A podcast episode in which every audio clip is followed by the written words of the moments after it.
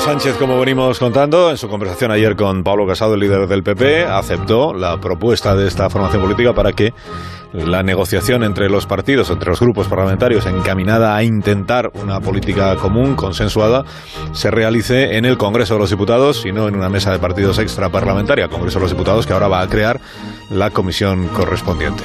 Le pregunto esta mañana a Onega si estamos ante un indicio esperanzador o no de que pueda acabar habiendo un consenso. Fernando, buenos días. Muy buenos días, Alsina. Si hubo un principio de acuerdo, la cosa está mejor que hace tres días, cuando por no saber no sabíamos si habría esta primera reunión. O sea que sí, que estamos ante un indicio esperanzador.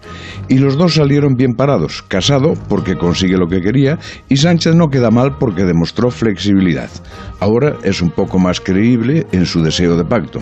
Disimulando ceder, consigue su otro objetivo, que es que haya cuatro escenarios, el de la Comisión Política, el de los agentes sociales, el de presidentes autonómicos y el de alcaldes. ¿Cómo se articula eso? ¿Cómo todas las iniciativas se llevan al pacto final? ¿Y cómo la votación del Pleno recoge las iniciativas de quienes no son parlamentarios? Es algo que espera concreción. La Comisión tiene una ventaja. El Parlamento exige luz y taquígrafos. Salvo el Pacto de Toledo, será la primera vez que se trabaja un acuerdo con transparencia. Tiene también un inconveniente general.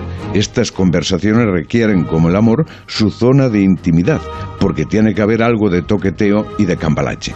Si no existe, se habla más para la galería y se distorsiona el objetivo. Y tiene un problema para el PP.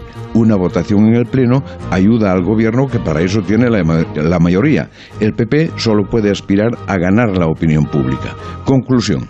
Comienzo alentador éxito de casado e incierto futuro porque no sabemos dónde está la trampa y tratándose de políticos y juegos de poder, seguro que la hay.